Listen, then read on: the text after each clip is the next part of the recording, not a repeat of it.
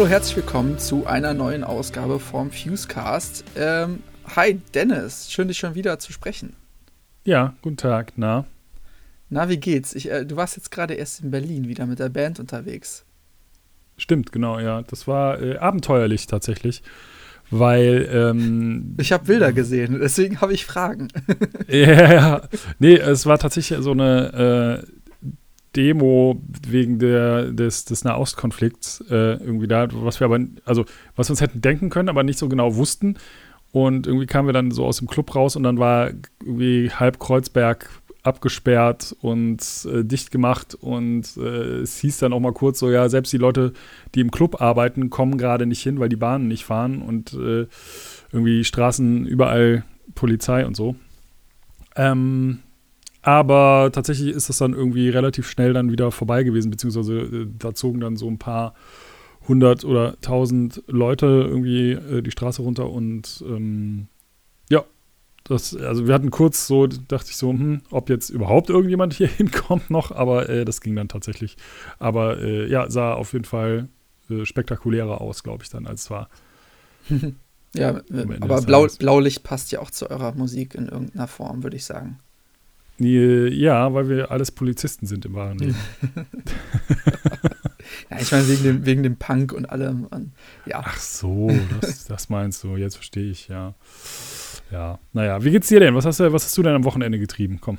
Uff, ich habe ich hab letzte Woche äh, eine, eine richtig schöne Freundschaftswoche hinter mir, weil ich äh, einmal mit meinem, äh, äh, unserem beiden Freund Marc, der auch schon mal im Podcast zu Gast war, ähm, zwei Tage unterwegs war und dann noch mit Freunden am Wochenende, ähm, damit wir uns alle mal wieder sehen, äh, die, so die, die ja gemeinsam Zeit verbringen, ohne ohne Programm oder so, einfach nur treffen. Ähm, das war sehr schön. Das hängt mir aber jetzt noch immer in den Knochen. Jetzt nicht, äh, alle denken wahrscheinlich, ja, verkatert oder sonst was, sondern einfach nur, ich habe jetzt seit einer Woche ziemlich einen Schlafmangel. Okay. Ähm, aber ich, ich bin, ich bin äh, äh, sehr gut gelaunt dementsprechend, weil es schön war, Leute, die man gar nicht mehr so oft äh, sieht, einfach ein bisschen Zeit mit denen zu verbringen. Du warst im, im Freizeitpark, ne? Dazu muss man sagen, dass Marc ja groß, äh, also unser gemeinsamer Freund Marc, ja ein großer äh, Freizeitpark-Konnoisseur ist, nenne ich es mal vorsichtig. Und äh, du, glaube ich, auch, ne? Du bist ja auch sehr so ähm, Theme-Park-affin ich bin da so ein bisschen investiert, äh, bei weitem nicht so wie er. Er hat da YouTube-Kanal, äh, Podcast zu und ähm, ich bin da eher so der, der traditionelle Enjoyer. Airtime Radio. Sag, genau, Airtime Radio. Mal, äh, genau, und, und äh, ähm, der YouTube-Kanal ist Golden Tapes. Äh, da kommt jetzt, äh, wenn ihr das hört, ungefähr auch ein 35-Minuten-Video äh, zu raus. Und ähm, genau, Marc wurde da eingeladen und hat mich netterweise mitgenommen. Und dann waren wir da Gäste und haben, haben das sehr genossen, kann man sagen.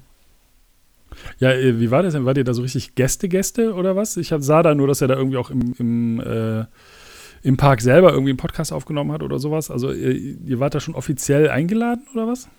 Ganz, ganz offiziell, also so offiziell, dass, also die haben erstmal, die haben ein ziemlich fettes Podcast-Studio im Park. Okay. Auch so, ähm, mit, dass du von, dass alle Gäste dazu gucken können und reingucken können. Mit so einem On-Air-Sign und so. Und dann davor ist so ein kleiner Bildschirm. Und da war dann äh, den ganzen Tag Marks Logo drauf. Also, das okay. war schon sehr, sehr offiziell eingeladen und äh, ziemlich cool. Und eben, die haben uns da zwei Tage ähm, in den Park eingeladen mit Hotel und ähm, ja, das, das, das soll jetzt auch gar nicht irgendwie groß in, in Werbung ausarten. Ähm, aber ich, ich, ich, war ja, ich war ja der, der mitgenommen wurde. Und ja. äh, die haben uns wirklich sehr nett und sehr gut behandelt. Und das, ähm, obwohl Marc ja jetzt auch nicht die die allerkrasseste Reichweite hat, muss man dazu sagen. Ähm, der ist jetzt kein Influencer mit 200.000 Followern oder so. Mhm. Ähm, deswegen fand ich, war ich echt überrascht, wie viel Zeit die sich da irgendwie genommen haben. Und äh, ja, genau, Marc und ich sind auch in deren Podcast ähm, Gast, kommt aber erst in drei, vier Wochen raus, wo wir so ein bisschen erzählen, was uns da gut gefallen hat. Wel welcher Park war das nochmal? Europapark.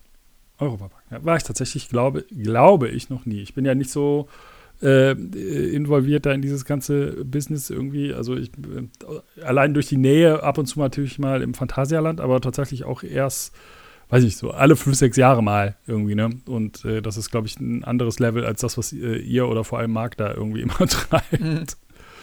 Ja, und vor allem, das, das, ist ja schon fast harmlos, weil wenn man sich da in den Freundeskreisen anguckt, äh, die, die, da machen ja wirklich, Leute wirklich Freizeitpark Urlaub und machen irgendwelche Trips und da fahren sehen und da fahren sehen.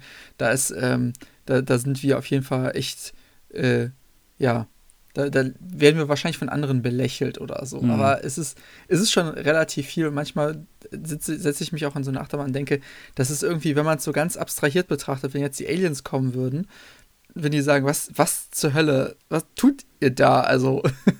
hm. Ja. Ja, naja, na, okay. Also so, so ich verstehe es irgendwo, aber äh, ja, also mich hat diese Faszination nie so komplett abgeholt. Äh, ich glaube, was mich immer so ein bisschen nervt, oder was das nervt, aber wenn ich denke, ich muss jetzt hier irgendwie anderthalb Stunden anstehen für irgendwas, was hier nach fünf Minuten vorbei ist, dann ist, dann funktioniert für mich diese Kosten-Nutzen-Rechnung nicht. Weißt du, was ich meine? Ja. Ja. So, ich glaube, das, das kann man anders sehen und das tun auch, glaube ich, viele Leute, aber äh, ja, ich bin dann immer so, ah, nee, dann doch nicht. Irgendwie. Ja, also das ist, weißt du, ich habe bei, bei, bei Festivals und bei Freizeitparks mittlerweile rechne ich es irgendwie so auch im Kopf und ähm, das ist bei beidem gleichermaßen, kriegst du halt einen, einen kleinen Urlaub dafür. Und mhm. ähm, dann guckst du halt, okay, was, das, das, das hat alles, es ist Freizeit und so, aber wenn ich denke, ja, okay, da könnte ich jetzt auch Wochenende irgendwie am Strand liegen, mhm. In, in, Holland, keine Ahnung, ja, ähm, naja, es, ist, es ist auf jeden Fall ein, ein interessantes Hobby, es ist äh, ganz lustig und ähm, ich könnte es jetzt nicht jedes Wochenende machen, aber äh, es ist auch irgendwie sehr schön, ja. sowas ab und zu mit Freunden zu machen. Und das ist halt der Grund, warum ich sowas mache. Alleine würde ich es nicht machen. ja, ja glaube ich. Oh Mann, ey. Ah, schön, Freizeitparks. Ist ja, ist ja gar nicht so ähm, unähnlich irgendwie äh, dem, dem, dem Musikhobby. Ne? Ist ja auch irgendwie, da kann man ja auch sich überlegen, wie viel Zeit und wie viel, äh, ja, wie viel, wie viel man allgemein in so ein, so ein Szene-Ding reinsteckt, finde ich irgendwie, ne? So, weißt du, was ich meine? Ich glaube, da existiert auch so eine Art Szene, vielleicht auch wenn wesentlich kleiner, äh, was diese ganze Freizeitpark-Geschichte angeht. Ähm, aber äh, ja, ich weiß gar nicht, wo ich da hin, hin wollte mit diesem Satz. ja, also ich finde halt, ähm, Fankulturen sind hm.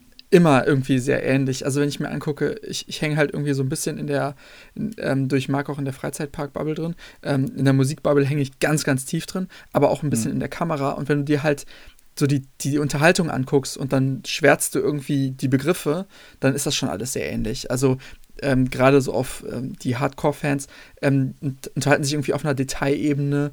Bei Musik sei es irgendwie Musikinstrumente oder alte Songs oder äh, verschiedene Versionen oder oder oder ne. Ähm, hm. Das das ist halt irgendwie, es ist alles irgendwie Leidenschaft und es ist auch irgendwie ma manchmal schön, manchmal süß. Manchmal denkt man auch, okay, das ist jetzt ein bisschen zu viel irgendwie. Ähm, aber das ist, äh, ja eben, Fans sind halt Fans. Ja, ich glaube, das ist so, ich glaube, das kann man ganz allgemein sagen, so in dem Moment, wo äh, das deine komplette Identität ist, wird es vielleicht manchmal schwierig, so, ne? so, wenn sich quasi das alles nur noch um das eine Thema dreht, irgendwie, was man ja auch gerne mal bei Sportfans irgendwie beobachtet oder so, ne? Wo so das die ganze Identität ist, dass man jetzt, weiß ich nicht, Schalke-Fan ist oder sowas. Oder, ähm, oder FC Bayern oder keine Ahnung, ne? Das sind jetzt nur die Mannschaften, die mir als erstens in den Kopf ploppen. Und dasselbe kann man, glaube ich, über, über jede Art von Hobby oder Fankultur äh, irgendwo ein Stück weit sagen. Ne? Also, ähm, ja, obwohl problematisch, ey, keine Ahnung. So, ich weiß nicht, ne, wenn es ja. dir gefällt, you do you. So. Ja, Oder? eben, genau, das ist die Sache. Ich war, ich war früher, ähm, war ich eine ganze Zeit lang sehr tief in der, in der Beatsteaks-Fanbase drin und so. Und da gab es halt dieses, Ach was. Äh, dieses Forum, Beat, ja. das, ist, das, kommt jetzt vielleicht überraschend ja. für dich. Ich war halt auch im, im Beatsteaks Forum und so. Ähm, und ich, ich habe mich immer in einer Sache komplett von anderen unterschieden. Und zwar, ähm, die anderen, die sind halt echt, die haben geguckt, es wurde eine Tour angekündigt und haben gesagt, ja, okay, ich bin in der Stadt, der Stadt, der Stadt, der Stadt, der Stadt. Und ich war halt dann so, ja, ich bin halt einen Abend in Köln.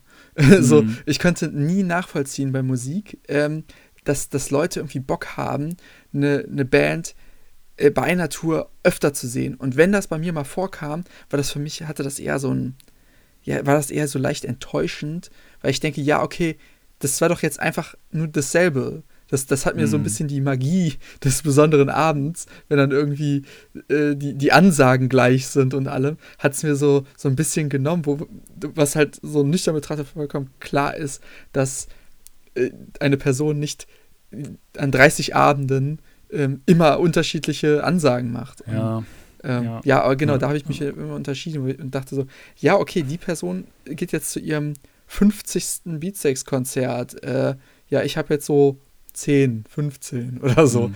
Ähm, ja. Aber das ist ja eigentlich mal eine interessante Frage, ne? Für so, für so Leute, ähm, was genau bewegt euch dazu, irgendwie auf einer Tour eine Band mehr als irgendwie ein- oder zweimal sich anzusehen? Irgendwie, wenn man doch eigentlich jeden Abend mehr oder weniger dasselbe Programm geliefert bekommt. Also ich glaube, es gibt Bands, die das, die das machen, dass du, also dass es nicht jeden Abend gleich ist, so, die immer eine mhm. neue Setlist aufstellen. Das, das gibt es bestimmt.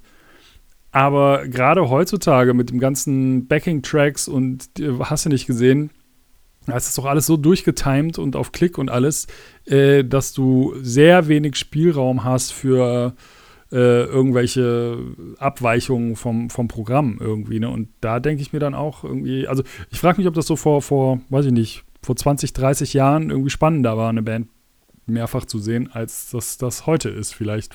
Ne? Also, mhm. ähm, keine Ahnung, aber auch vor 20, ey, also ich war ja, ich, da fällt mir immer ein, wir waren damals mit meiner alten Band 2006 auf der ähm, Taste of Chaos Tour. Und ab für, für sechs Tage mit äh, Under Oath, Taking Back Sunday, Seosin, einer Band, die jetzt in Ungnade gefallen ist und deren Namen ich hier nicht erwähnen werde. und mhm. äh, noch so ein paar. Und bei, da waren wirklich Bands bei. Da konnten wir nach dem dritten Tag irgendwie die Ansagen mitsprechen, weil die sich nicht nur äh, ähnlich waren, sondern die waren eins zu eins einfach gleich. Die haben jeden Abend dasselbe Programm runtergespult so und ich hatte auch irgendwie eine Kamera dabei und ich wusste genau so, ey, in dem Song, in dem Part muss ich auf den Gitarristen die Kamera halten, weil ich weiß genau, der wirft dann einmal die Gitarre so um den Körper rum so und das war auch wirklich wie ein Uhrwerk äh, immer so.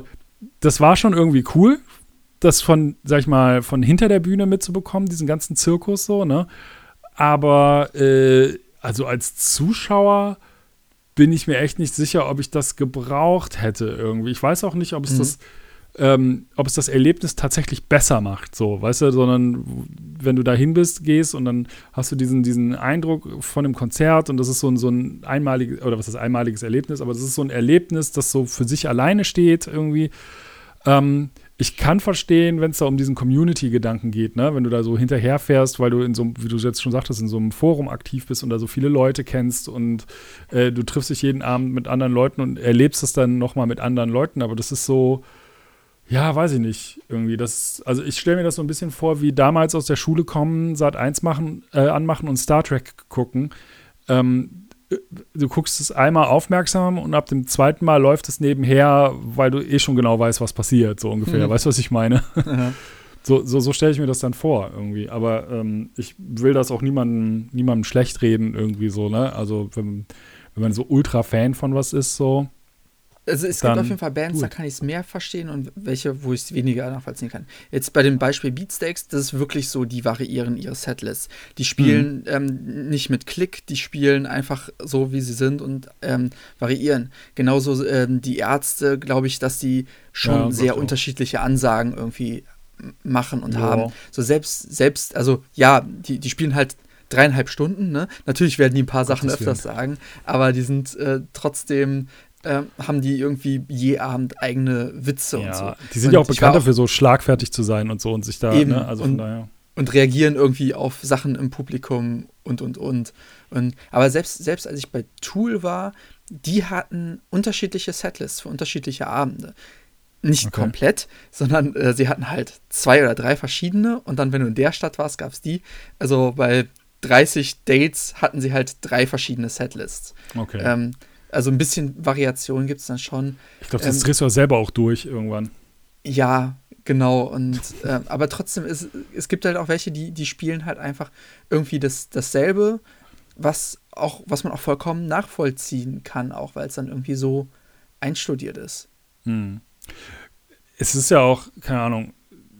Gerade wenn du so unterwegs, bist, du willst den Leuten ja irgendwie das die beste Show bieten. Also ne, studierst, versuchst du halt das so so runter in deinem Kopf so abzuspulen, dass es nur noch Muscle Memory ist und du halt, äh, mhm. ne, so, wenn du dann anfängst rum zu experimentieren, dann ist natürlich auch immer das, das Risiko, dass irgendwas schief geht oder so. Das heißt, ne, wenn du einen Song, weiß ich nicht, äh, nach bis ein halbes Jahr auf Tour und sagst, ach, wir spielen jetzt mal den Song, den wir noch nie live gespielt haben oder sowas. Ja, so, ne, das äh, kann äh, natürlich schief gehen, äh, selbst, aber ich kann das ja schon nachvollziehen, äh, nachvollziehen, dass man auf einer Tour dann entsprechend immer wieder dieselbe Setlist spielt und ähm, mhm ja, das kann man schon machen, irgendwie, keine Ahnung. Aber deswegen, ich würde mir das dann nicht nochmal angucken. So. Also, weiß ich nicht. Ja. Was jetzt ja. zum Beispiel Blink-182 bei der aktuellen Europatour gemacht haben, ja. ähm, da haben äh, Tom und Mark, die haben sich so eine Challenge gemacht, dass ähm, am ersten Abend ähm, hat Mark irgendwie gesagt, sowas wie, äh, äh, wir bringen ein neues Album raus. Und am nächsten Abend musste, ähm, musste Tom das Ganze toppen. Wir bringen ein fantastisches Album raus. Und das ah, haben die halt okay. jeden Abend weitergespielt und äh, geguckt, wo sie landen. Und irgendwann war das Album halt besser als jedes, was, alles, was die Beatles gemacht hast. Und ja. irgendwann wurdest du, die Beatles sind scheiße und so. Ähm, das ist halt, wenn du bei der Show bist, ähm, ist das halt so ein Gag, den du teilweise gar nicht so richtig verstehst, ähm, mhm. den man dann nur im Großen und Ganzen versteht. Und ich hätte es wahrscheinlich noch nicht mal gemerkt, wenn er es nicht ja. irgendwie erklärt hätte. Ja, aber das finde ich auch witzig, dass die dann quasi ihren eigenen Insider-Gag haben, den sie dann offensichtlich für sich machen und nicht für, die, für ja, das klar. Publikum so. Ne? Das, ist schon, das ist schon cool irgendwo ein Stück weit. Und man muss natürlich auch sagen, irgendwie, das ist ja auch so ein Ding, ne? Also ich gucke eine Band immer lieber, wenn sie so in der Mitte ihrer Tour sind. Weißt du, was ich meine? Ja. So, äh, zum Ende hin gerade so, so kleinere Ami-Bands, die dann hier wirklich dann, weiß nicht, sechs Wochen unterwegs waren in einem Minivan in, äh, den, in kleinen Clubs und so weiter und so fort. Und da ist dann schon so, ähm, also die sind dann teilweise dann vollkommen nachvollziehbarerweise schon mal ein bisschen äh, ausgebrannt, so zum Ende so einer Tour. Oder eben am Anfang der Tour, wo noch äh, nicht alles so rund läuft, wo vielleicht ein neuer Tonmann dabei ist oder sowas, oder wo das Programm noch mal ein bisschen angepasst wird, so. Ähm, ich weiß nicht, ob sie, das ist halt jetzt keine, kein Konzert gewesen, aber ich glaube, wir waren damals auf so einem Live-Auftritt von einem Podcast ähm, in der Live Music Hall. Warst du da auch? Ich will jetzt nicht sagen, um was es ging, aber äh, ich glaube, du warst auch ich, damit, Marc. Ja, genau, genau. Ja. Und da haben die ja auch im Nachhinein selber gesagt, dass sie dann nach dem ersten Abend irgendwie in Köln dann das Programm zum Teil geändert und auch drastisch gekürzt haben, manche äh, Sachen. Weil, ja, weil ich, ich saß nämlich auch wirklich da und meinte, ist das deren Ernst so? Das ist viel zu lang, das ist auch viel zu, also da werden, wurden dann Gags viel zu lang ausgerollt irgendwie und äh, also ich war wirklich so, so, boah, ey, das war einfach nicht gut irgendwie, ne? Und ähm, ich weiß nicht, ob die das Feedback auch von mehr Leuten bekommen haben, weil ich so ein bisschen das Gefühl hatte, also ich war so ein bisschen so ähm, konsterniert, weil um mich rum das irgendwie alle immer noch irgendwie geil fanden, nur ich nicht anscheinend. so. Und ähm, ja, aber dasselbe trifft halt auch schon mal auf Bands zu, ne? Wo die dann vielleicht merken so, ey, der, der Song zündet nicht oder der muss woanders hin im Set oder sowas. Ja. Also, ähm, ja, solche, solche Dinge halt, ne? We weißt du, und wir, es gibt eine Band, beziehungsweise einen Sänger, über den wir schon oft hier gesprochen haben, der es bestimmt auch hinbekommt, äh, jeden Abend irgendwie besonders zu machen. Und das okay. ist äh, halt äh, der liebe Ingo Dunort, weil äh, nach, seitdem wir das letzte Mal gesprochen haben, als er mit dem hm. Fahrrad über das Mainstream gefahren ist, ist er ja noch ein, bei einem Festival in irgendeinen Brunnen ah. gesprungen. Ah, Einmal habe ich ein Video gesehen, wie er auf einem Bagger ist und auf um der Schaufel oben, ne? Und, und, auf der Schaufel und ja. ein Circle Pit drumherum oder so. Oder war es ein Radlader? Ich glaube, es war kein Bagger, ne? Ja, irgendwie sowas in der Art. Da müsste ich meinen mein, mein fünfjährigen Neffen fragen, der kennt die genauen äh, Bezeichnungen dieser ganzen Baustellenfahrzeuge. Ich bin da nicht so up to date. So, aber ja, ja, genau. Ja, aber das ist halt auch so, das macht halt einen guten Entertainer aus und davon hast du nicht immer so viele irgendwie, ne? Also von daher, ähm, ja. da ist Ingo schon äh, besonders, was das angeht. Ja, un unermüdlich, könnte man sagen. Der hat aber auch einfach, weiß ich nicht, 30 Jahre äh, Banderfahrung und Konzerterfahrung. So, der, der sieht irgendwas und weiß genau, äh, heute spiele ich auf, auf, weiß ich nicht, auf dem Schaufelbagger oder, oder morgen stehe ich, komme ich mit dem Fallschirm irgendwie von der Bühne runtergesprungen oder sowas. Also, ähm, ja. Sie haben doch auch mal, ich glaube, mitten im Sommer Glühwein auf, dem, äh, auf der Bühne gemacht und dann im Publikum verteilt und solche Geschichten irgendwie so bei fast 40 Grad. So, also, das ist, äh, aber das ist halt genau das Ding so, ne? Weißt du, wir reden jetzt drüber und das ist ja eigentlich, ich, ich will gar nicht sagen, dass sie das ähm, darauf spekulieren oder so, ne? Aber das sind halt, die sind in der Lage, äh, immer so kleine Erlebnisse zu schaffen, die besonders sind und die den Leuten in Erinnerung bleiben. Und weißt du, ich war bei diesen ganzen Konzerten nicht und ich weiß das trotzdem, ne? Oder äh, die haben doch mal diesen, diesen Biermarsch gemacht auf einem Festival. Kannst du dich daran erinnern? Oh, ganz dunkel. Da haben irgendwie äh, Do-Nots gespielt und auf einer anderen Bühne kurz danach oder kurz davor eine andere Band und dann sind quasi der Sänger der anderen Band und Ingo mit den ganzen Leuten im Schlepptau irgendwie von, von der einen Bühne zur anderen Bühne gegangen, um denen das Publikum zu bringen quasi und sowas. So, ne? Und, äh, solche Dinge halt irgendwie. Und das ist halt genau das Ding, ne? Du musst da echt, äh, also das machen die halt zum einen verdammt smart, zum anderen sind die halt einfach so, ne, dass sie da einfach äh, den Leuten was bieten, woran, woran sie sich erinnern. Das finde ich äh, extrem, extrem cool. Und so, solche Entertainer-Fähigkeiten, äh, die findest du in, bei deutschen Bands, also findest du allgemein selten und bei deutschen Bands wüsste ich jetzt gar nicht, wer noch so diese Art von, von Publikumsinteraktion hat. So, keine Ahnung. Ja, auf jeden Fall. Also ich war mal bei, bei einem äh, Toten Hosen Konzert und ich habe mich echt gefragt, so, liest er das jetzt ab? hm. Aber äh, ja, aber äh, die haben auch, äh, die haben, die, die haben mit die krasseste Fanbase, äh, die den hinterherreisen. Also ähm, ja, will ich jetzt gar nicht irgendwie äh, sch äh, schlecht reden oder so. Aber ich habe letztens, ähm, das hatte ich mir nämlich jetzt auch aufgeschrieben in den Zusammenhang mit, äh, mit Ingo Dunat. Und zwar hatten wir ja kürzlich erst Sincere Engineer im Interview. Ja. Und die haben was geschafft, das kann der Ingo Dunat dir nicht so einfach nachmachen. Okay. Die haben vor zwei Wochen oder so bei einem Festival gespielt und während deren, während des Sets äh, war die Sonnenfinsternis. Ach was, hör äh, auf. Die, hat, die hatten ja die vollständige, äh, wie nennt man das, totale Sonnenfinsternis. Ähm, ja. Und das war während deren Sets. Krass. Das, sagen wir mal, haben sie wohl den, den besten äh, Lichttechniker oder Lichttechnikerin der Welt am Start gehabt, so für das. Also können wir mal kurz das Licht ausmachen. Hervorragend, krass. Nee, muss ich mal gucken. Gibt es da Videos von bestimmt irgendwie? Muss ich mal gucken, wie das aussah. Ach ja. Warst du eigentlich bei den Clowns auf Tour, als sie waren, hier waren? Wollte ich. An dem Tag konnte ich leider nicht, aber ich weiß, wer ja. da war. Genau, Chrisse war nämlich da und Chrisse hat äh, bei der Show in Köln auch das Interview mit der Band gemacht, das ihr im aktuellen Heft lesen könnt. Und ähm, weil aber Chrisse äh, smarter Typ ist, hat er das direkt aufgenommen und deswegen können wir das jetzt auch hier als Podcast hören. Wollen wir das mal machen? Ich würde sagen, lass mal reinhören. Ja, alles klar, machen wir. Hey everyone, I'm sitting here with clowns from Australia and they're generously spending some time with me here right before their show in Cologne tonight. Uh, please introduce yourself to our listeners. My name is Stevie, and I'm the vocalist. I'm Hanny J, and I play bass. Hey, thank you guys. Um, right now, you're in Europe to play some pretty huge shows with uh, supporting Feine Sahne Fischfilet, right?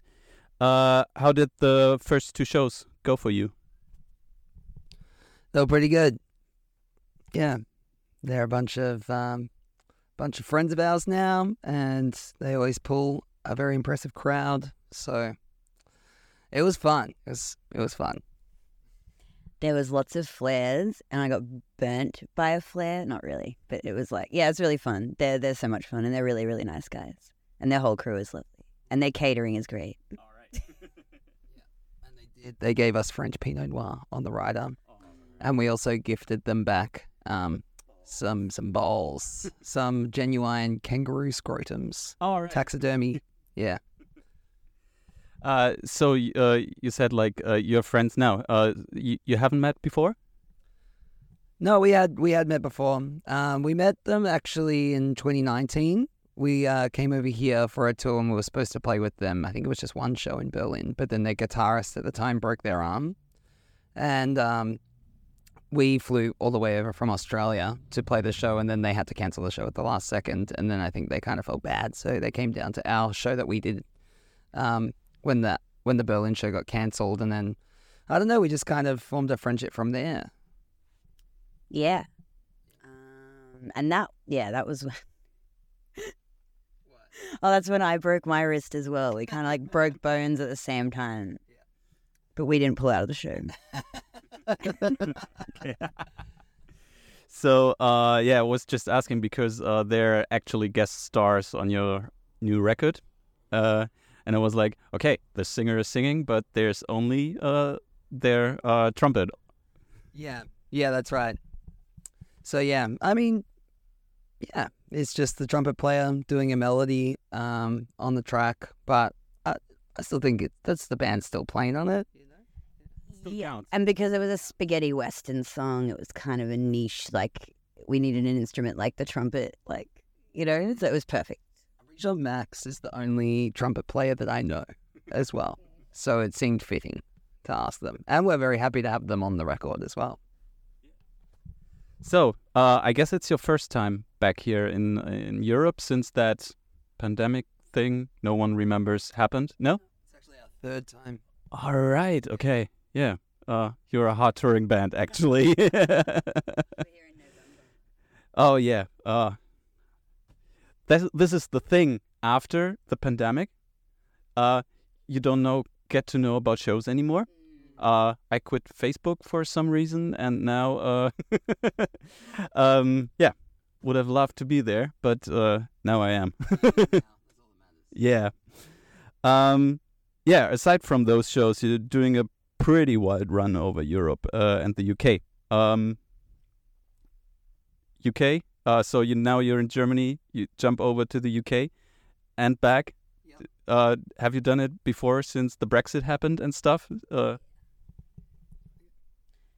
Yeah, yeah, we were there last time. Uh, last in November. Yeah, we've um, was that three times since we've been to UK every time usually when we come over here, and we usually get the ferry, get some baked beans, and uh, have a trip. But yeah, we love the UK. And also, since Brexit happened, we have to uh, get new merchandise printed over there. We we actually, I think we were pretty lucky. We took most of our uh, merchandise, and we just have like a plan for it on mainland Europe, and then we go over there and have new merchandise.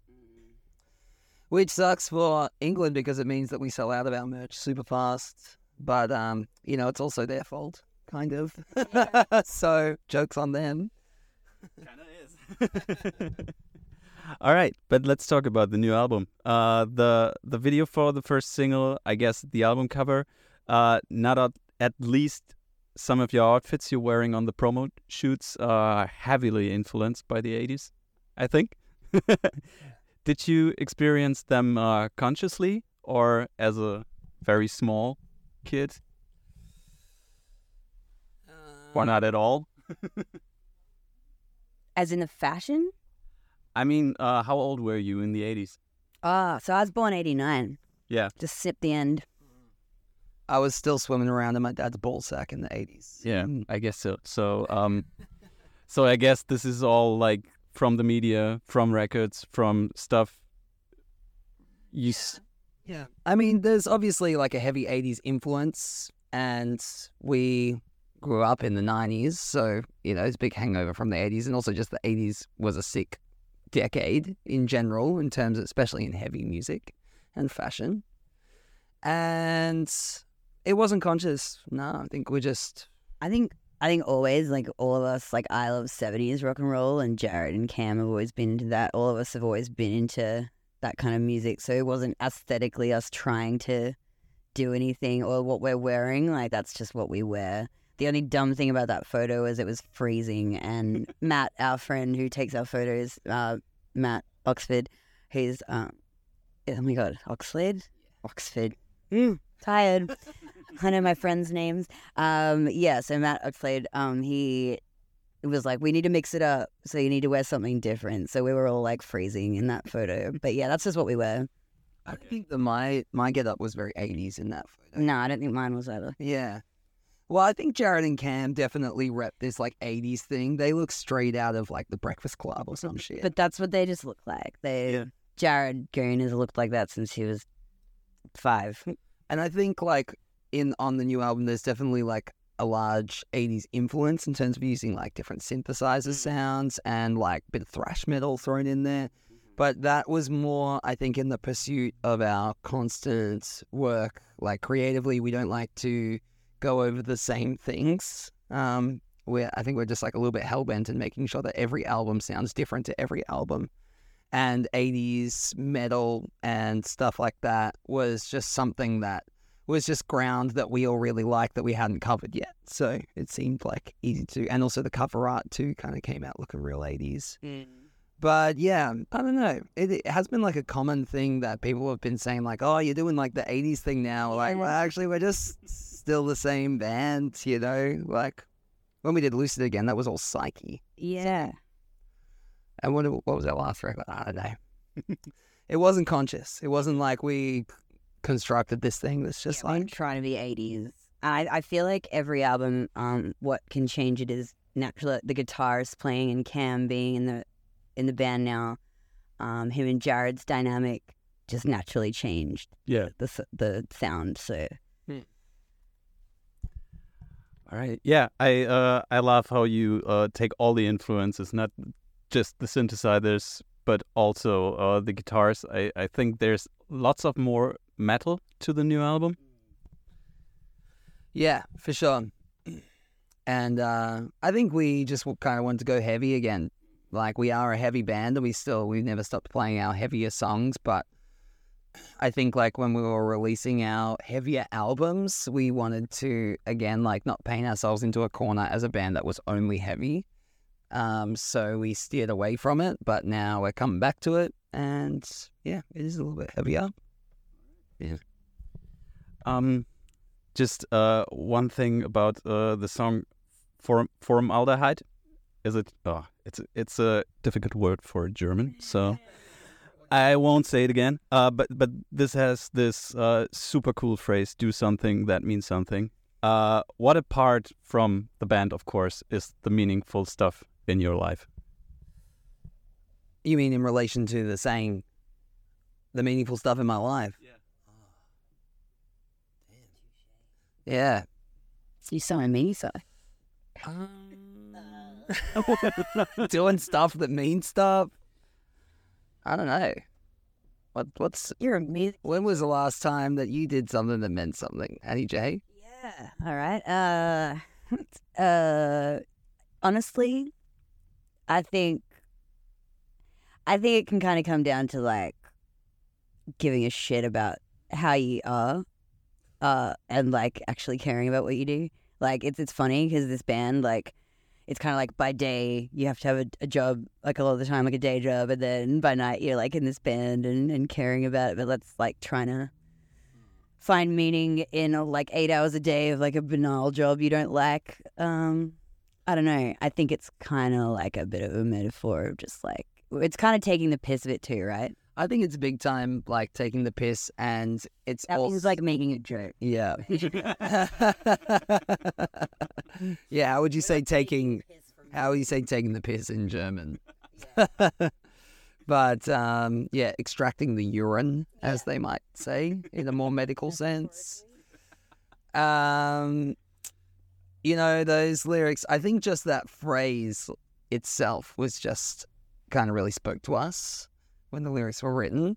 But it was kind of uh, inspired because you know at the start of that song I'm singing about shit that you know I get sick of hearing in like a lot of like popular band songs. Um, and but then also you know in the second verse it's kind of reveals like well actually I do like songs about smoking bongs. You know like we all yeah. So I don't know. I think when when the lyrics got written, we're like, that's just like a really powerful line. You know, do something that means something. And yeah, what's the last thing that I did that meant something? Fucking, I don't know. I don't know. Played a gig yesterday to like seven thousand cunts. I think that meant something. I think also to the people. Probably. I think going to the show means something. Yeah.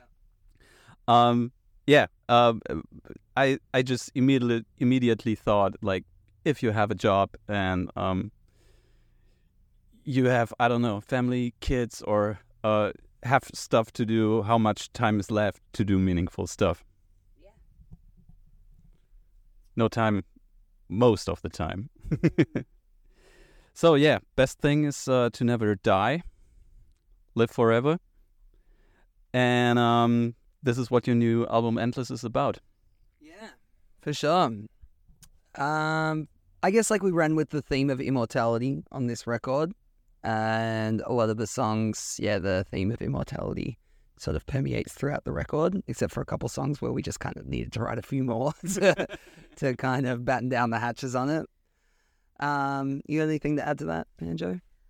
I mean, I, I don't feel like it was directly about COVID, but I think naturally, uh, when COVID happened, it was funny. Like we just kind of like the like Stevie and Jake especially just kind of exploded with like home writing at home and starting to create um, as much as they could. And I think the whole endless thing just applies in a lot of different ways for this record. I think it's like personal for each of us and like what the band is um, and what music is for us, and just kind of, I feel like we're we've always said we'll probably just do this till we can't use our bodies anymore. we're like old, but yeah, it's a yeah bit of a metaphor, I think. Yeah, and I think it's also kind of reflecting that you know when a lot of these songs and riffs were written, it was during a time when there was a global pandemic happening. Um, uh, and you know, a lot of our motivation at the time was we just didn't want to let the project die. We didn't want to let all the work that we had put through, put ourselves through, just sort of like fail. And we were all going through this trying time that really seemed endless for a long time and like was endless. Like there was no end in sight. Yeah. And this unintentional theme of immortality just started popping up in the lyrics as we were writing them and sending home demos to each other and we uh, eventually we just kind of realized this and then lent into it. So I think we had like three or four songs of home demos that, and then we were like, hey, all of these songs are like there's a common theme of immortality, just mm. just running. And there, so I guess in a weird way, we kind of feel like immortality like chose itself in some sort of like creative hive mind element. Yeah. Um, and then, of course, we ran with it just further and further and started writing like different lyrics, like zeros and ones, for example. That song, we, um, when I wrote the lyrics, it was, we were well and truly into immortality. And I just Googled immortality and read the Wikipedia page for immortality. And then it showed me this information about like how there's a new technology that they're trying to develop where you can like upload all of your thoughts onto a microchip and then like put it into an iPad or whatever yeah. and create an i create an avatar of your face to achieve immortality. And so that's that song is just kind of about that, and I guess like the ethical in- implications of that, and discussing it, and why it's also like a little bit fucked to do. but there's also, yeah, I guess it, I guess it would just felt like a really fertile breeding ground. Um, the concept of immortality is a there's a lot to talk about, a lot to discuss. Like, is it really the what everyone wants? Like, everyone's super scared to die well, a lot of people are, but yeah, and also like what you're doing now, like does it only have a meaning because you know it's all gonna end? You know, like if it doesn't, what are you really trying for, or what matters to you? Totally, but at the same time, we're all running away from it. So it's like, yeah, there's a getting deep. Getting deep. yeah. Uh, uh, we immediately uh, get out of this deepness right now. Um, uh, I uh, collected uh, a few songs that are either about uh, living or death, and we'll use this as a conversation bo- booster now. Okay. So uh, this dry interview situation to uh, yeah, and uh, yeah, I'll start. Uh, yes, yeah. This room is uh, warm enough to get wet. Um, yeah, I'll start with the first one.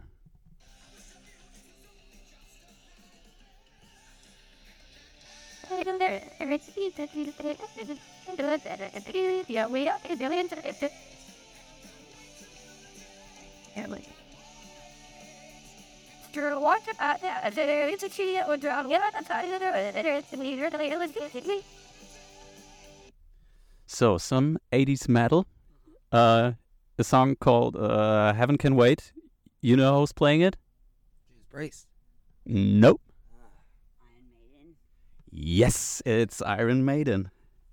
Um, we love the 80s. I love the eighties. Yeah, I was actually I was trying to throw off. Yeah, you got a second chance. You got the second step. It was that waver in the voice. But that's a run to the hills voice. Yeah, I didn't want to take the very easy one, and uh, it should fit to the uh, to the topic. So, um, yeah, uh, how much metal would you say belongs to the DNA of the New Clowns album? Uh, like a bit. So funny because when I was a little punk 14 year old, I fucking hated metal so much. I was like, metal. So, like, the boys, like Jake, uh, sorry, Jared and Cam, love metal. And, uh, you know, I've, I've dropped my pretentiousness uh, as a teenager, angsty teen, and come to appreciate it a lot more. But uh, I don't know. I think there's a, a lot of metal influence in it, but in a great way. Yeah, like a bit. like again no. naturally like we didn't go out of our way to be metal on it we like love heavy music and i think when everyone like stevie were, has written a lot of like the the majority of the music for this but when you know uh, someone else plays it again they add their own thing to it and i think cam uh, the new guitarist has totally brought more metal into it for sure Is he a metalhead? oh yeah biggest metalhead He's not, he's not even a punk. And I think that's why you got the two punks in the car. but there is a heavy metal element, obviously, in the in the record, and I don't know, like I don't have uh, shitloads to add about it because I like, you know, growing up, I liked a lot of like heavy metal and like '80s metal and stuff, but I'm not like a fanatic about it. I know what it sounds like, and we wrote music that sounds like it. Yeah, maybe I'm a poser. But if anyone out there thinks I'm a poser, you can fucking blow me because my band's probably bigger than yours. quote me on that We'll definitely take that quote out for for for a teaser. Leave it in, man. Leave it in straight up. I'll go on record. Um, yeah, I just thought uh, the metal parts were so good on some songs. Uh, it's it's not something you uh, easily do uh, just uh, like immediately. So uh, having a metalhead on the band uh, makes sense when you listen to the album. All right, uh, I've ha- I have a second song, and uh, I don't know if I have to say sorry.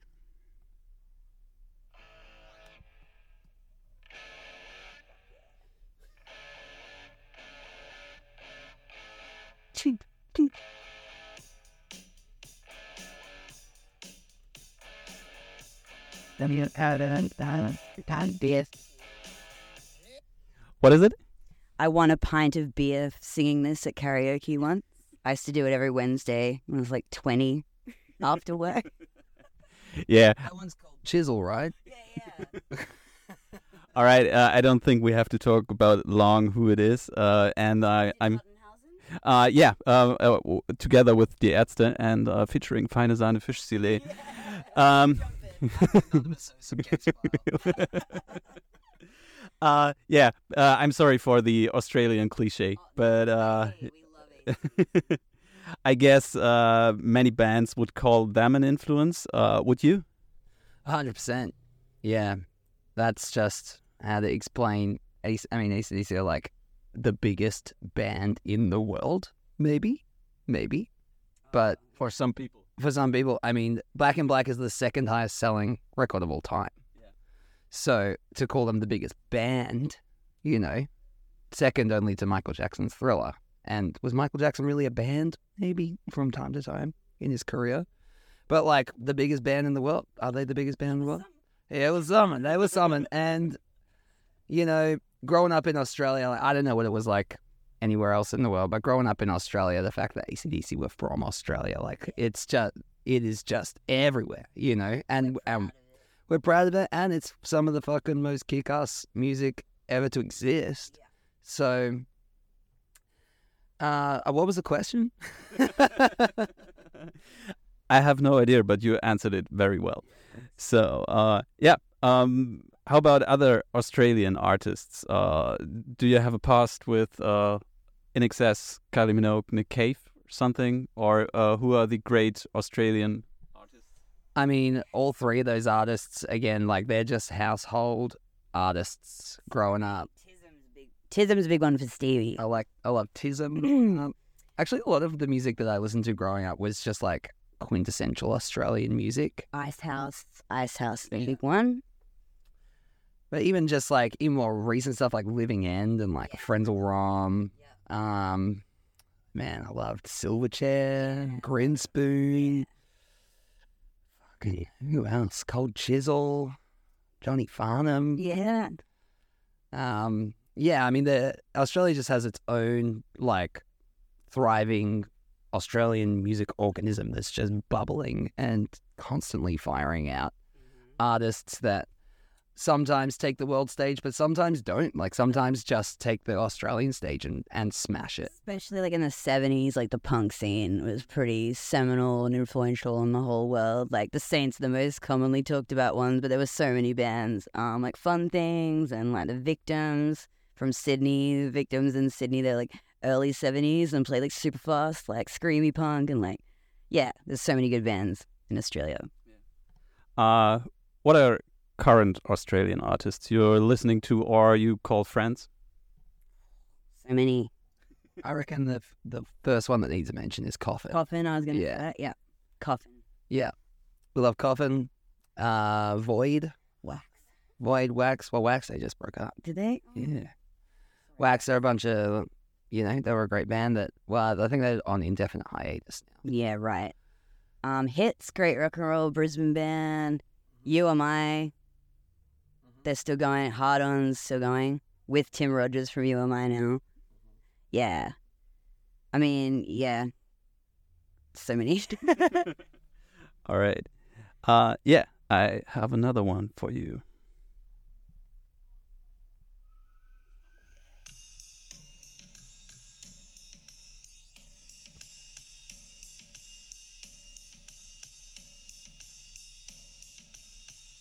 Baby, I don't really want to get, but you got the head in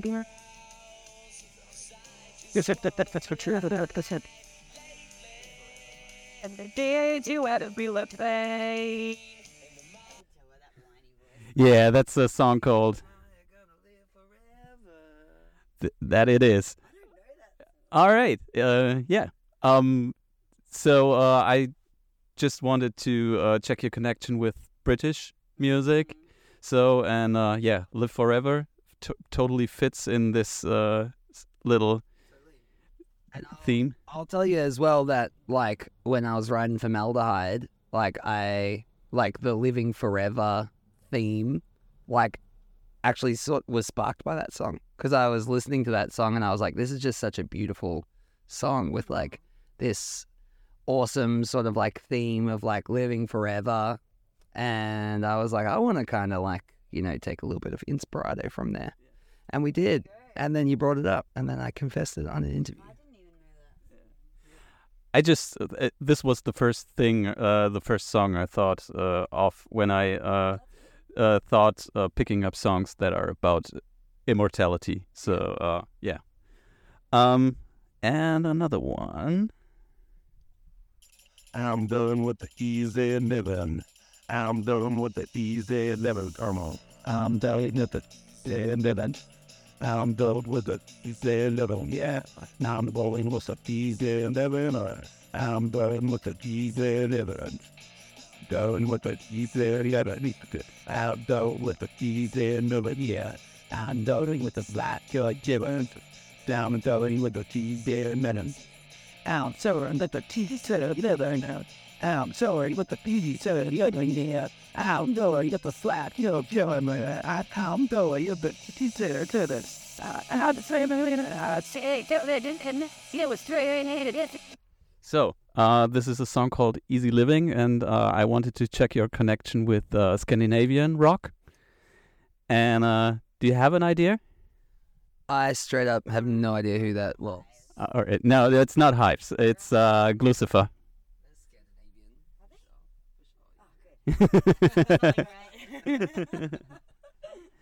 All right. Uh, uh, it's Gluecifer from Norway. All right. I've heard of them, but I've I haven't heard them until now. So Because apart from punk rock and 80s metal, I think you have this Scandinavian rock, this high speed, high energy thing. And uh, yeah, I just wanted to check uh, if it comes from uh, Scandinavia for you. Uh, maybe not. Yeah, we like Hives, and we're like we're super influenced by Refused as well. In fact, just like all the work of Dennis Lyxzén, Yeah. um, and Viagra Boys. Yeah, yeah. That was actually a big thing when we were talking about this record too. For guitar work to kind of get some of that in there, but I think it ended up being way more metal than that, which is sick. I think there's definitely an influence of like the Scandinavian sound within the band for sure. I mean, Hives are definitely one band that we all really love, and like you know, we just sometimes we want to channel some of their energy That's- into our music. Yeah. Um, but yeah, it's not bad. So, um, here's another one, and I sneaked a different thing into it now.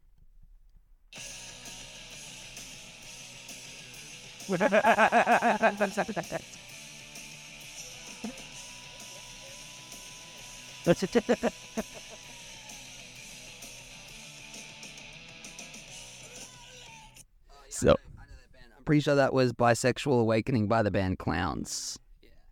Definitely. Yeah. So, yeah, I think uh, you you talked about it yesterday already. Yeah, yeah, we talked about it a couple times, and uh, it's been a common thing that's come up, and I'm glad you know people are bringing it up because I find it uh, like interesting that people are surprised by it, considering we have a career completely based off of ripping off the Bronx, and um, this is just like the latest version of that, but but also like yeah, I mean we are influenced by the Bronx. I mean, listen to our first recordings. This whole band was inspired by the Bronx, and um, thank you for pointing it out. Um, actually, it was uh, also because um, I uh, wanted to talk about the song uh, "Bisexual Awake- Awakening," and um, uh, I like the provocative spirit of the song totally. Um, but isn't it risky to pick up a top topic like that uh, in this way today? Like I don't know with with the internet. um, because I think it's quite. I think people might be offended by it, which I like about the lyrics. But uh, yeah, have you? I just, I was gonna say like, if people are offended by it, then you know, that's, you know, I'm sorry if the music is offends you and the lyrics offend you. I do understand, but also beware because I will fuck your mum and your dad if you continue to speak shit about us on the internet. All right. How how's your relationship with social media in general? He looks very serious now. Does it? Uh, y- your face was yes. Oh. Oh man. I was just thinking, you Stevie's just like you know so good at winning the internet. You're good at it. like honestly like through lockdown and stuff when that song was inspired i was just going through like a really nihilistic phase um and i don't know i just don't give a fucking shit what like this band is an expression of ourselves and our social media is an expression of ourselves and i don't think like whatever we've said or whatever we've posted on instagram like maybe it can be interpreted as wrong or offensive, but also like maybe they're also not going to be inter. Maybe some people are going to think it's funny or fucking I mean, awesome. It's 2023, and there is still an insane amount of homophobia around this. And the way Stevie, I love this song because the metaphor is so clever. Like the way Stevie will write is initially it just sounds like one thing, but if you actually listen to the lyrics properly, there's like a constructed story and metaphor behind it. Um, and really, it's kind of like I feel like it's uh, why I love this song it's like a personal kind of take on maybe a personal situation with somebody versus a general feeling of being bisexual, being queer. Um, all our friends are queer, trans, bi. You know, we we are such supporters of that, and this song is just a huge like us supporting everybody who potentially could be in this situation. They're always welcome at our shows, and we'll always have a space for those people. And we're not a G rated band. You know, we don't create music that's and performances that are family friendly. And this is just like a reflection of that. So I don't know. It was it was discussed and it was like a topic that was kind of brought up, like how are people going to react to this on social media? Like, is it all right to write a song where the first line you're saying you're gonna fuck somebody's mom or whatever? Mm. But at the same time, we're just like, well, actually, no. Like, we know like what the song means and represents, and it's also pretty funny. And like, if people don't like it, then that's fine. That's like on them, and they can let us know by social media. You know that I like it. Yeah. if anyone in your family will open your mouth, but you. Yeah. You love it. Yeah. Um, yeah, thank you also for saying it has a smart message, but uh, I don't know. People who want to hate uh, won't ever listen enough to, to get it. People who want to hate, they won't ever listen enough. Whatever we write, you know, like if we could write a song that was completely G-rated, family-friendly version of it, and there are going to be people that hate it that are not going to like it. So may as well make it clear what my intentions are. when you like choose to think you hate something, I think it just cancels out any uh space to understand something properly. So Totally. Whatever. Yeah. I'm just going through a big whatever nihilistic phase. It's just like these are our thoughts and views, and if you don't like them, well, there's plenty of other punk bands that you can listen to, but they're probably not as good as clowns. So suck shit. Yes. Uh, all right. Uh, I have another one, and um, I think you're gonna recognize it very easily.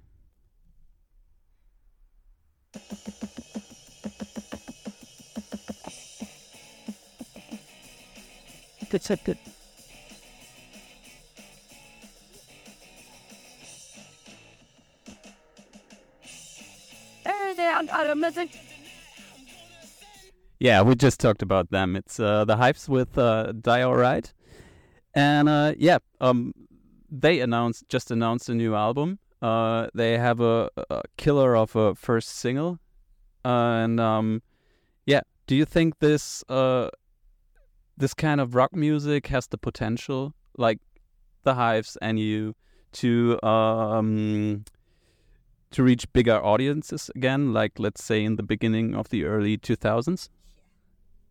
Is rock coming back?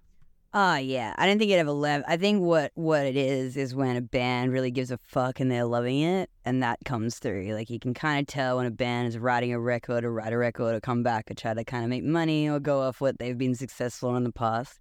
And it's when bands come back with just like they're loving it genuinely, which I think would be so hard at that point in your career when you know you got to make sales or you got to like come back from something or whatever your individual circumstance is. So yeah, I think that's that's all it really is.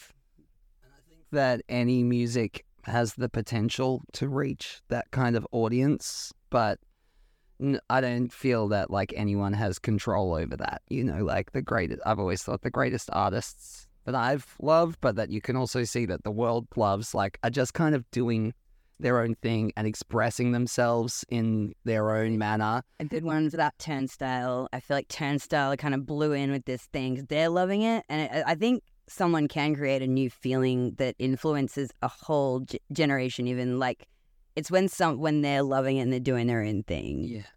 And, you know, bands that are like really like searching the deepest recesses of their creative mind and putting it out in the world and do something that isn't necessarily the most popular thing at the time, but then it kind of like it inspires everyone to re-like it. Like they're the bands that seem to change the world. You know, I think my the biggest example of that in my mind is Nirvana. You know, they just fucking come out and turned guitar music into like pop music essentially, but it wasn't. It, they weren't really a pop band, especially by considering the standards of pop that was around at the time. Um, but can that music like hit a new uh, stride where it becomes the popular style of music again? I think that's just up to the people. You know, people just decide whether they like it or not. And um, I don't know. We don't try to think about that kind of stuff. Like, hey, what's popular at the moment? You know, like let's write music like that. We just, like I said before, this band is just an expression of ourself and like what we, the music we want to write and the music that we think would be cool, like the kind of band that we would like to see. And when people like it and gravitate towards it and buy tickets to our shows and stuff, that's a cool um, byproduct of it for sure. Um, but I don't know. I think that any music has the power to become the biggest music in the world. It just it matters on this like way grander scale that is completely uncontrollable. You know that sometimes a band just fucking comes out of nowhere. And you're like, I had no idea people that this kind of music was going to become the biggest style of music in the world. It's like buying a ticket to the lottery or something. You know. And I think the only way that like playing in a band can be satisfying is if your band is an expression of like your creativity that you are satisfied in, rather than turning it into some sort of game of like trying to trying to write the world's most changing record or whatever. That's just like a lo- that's a recipe for a losing battle. Yeah, I think as soon as you make the goal outside yourself for other people, you just lose that. Yeah. Even Bono doesn't succeed anymore. No, I think uh, he's done writing records that change the world, even though he tries really hard. Yeah. All right. One last song, guys.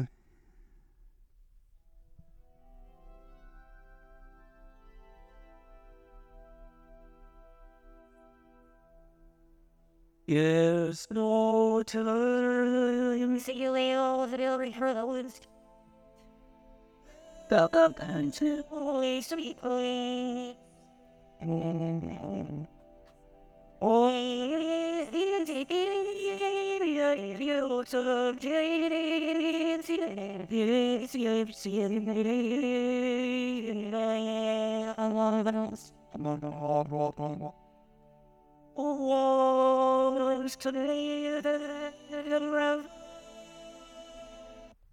Yeah, uh, I think it's pretty obvious who it is. Uh, the, uh, yeah, I think that was the second song I was thinking uh, when I thought about uh, songs about immortality. Yeah, she has a break free tattoo. All right. uh, yeah, is there is there anyone on Earth that doesn't like Queen? Homophobes. Oh yeah, if there are people that don't like Queen, I don't think I want to know them. yeah. We don't know No. how to know these people. Uh, yeah, s one uh, related, very last question. Um, as your new album is dealing with immortality, and we have Queen, who, which is uh, from the soundtrack of The Highlander. Uh, yeah, choosing immortality, being the Highlander or being a vampire. I love this because I, I used to watch Highlander all the time when I was a kid, and we got this yesterday. It must be like the European connection. 'cause That movie rules. Uh, sorry, what was the question? I guess he's saying if you, do you want to live forever or not, right? That's the Now, do you want to live forever as a vampire or as a Highlander? Highlander. Okay. Oh, actually, no. I take it back. So I want to fly.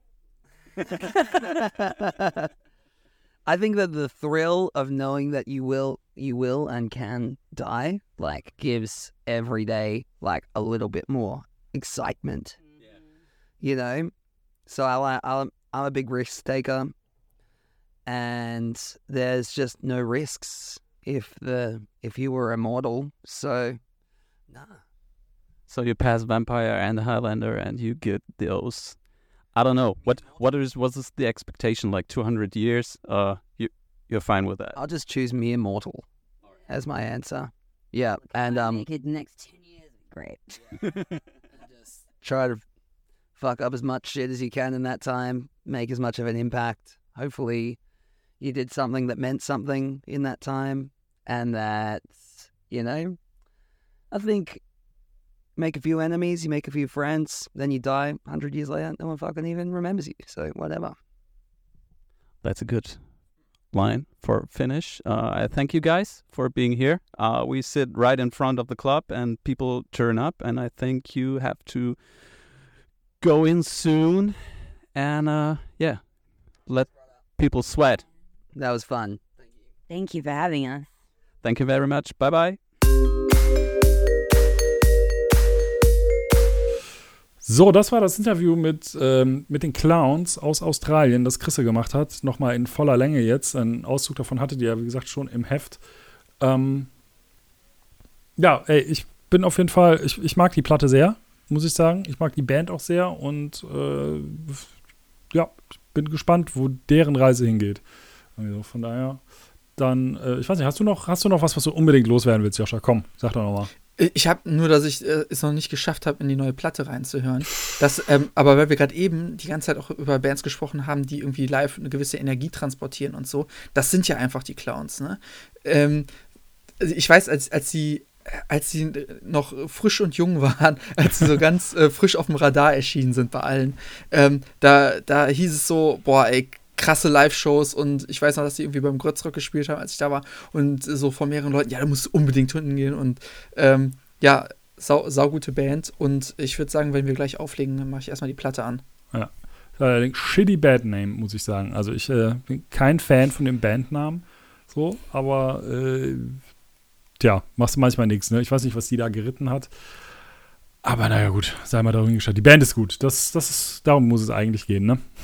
Ja, also ich glaube, über Bandnamen könnte man auch eine komplette Episode mal aufnehmen, Oh äh, Gott, was ja. einen guten Bandnamen, einen schlechten Bandnamen ausmacht und Definitiv. äh, welcher Bandname einem Schwierigkeiten bereitet, wenn man über die Band etwas herausfinden will, die man googeln möchte.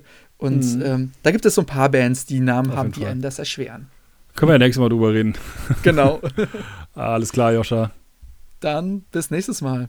Jo, bis dann. Tschüss. Ciao.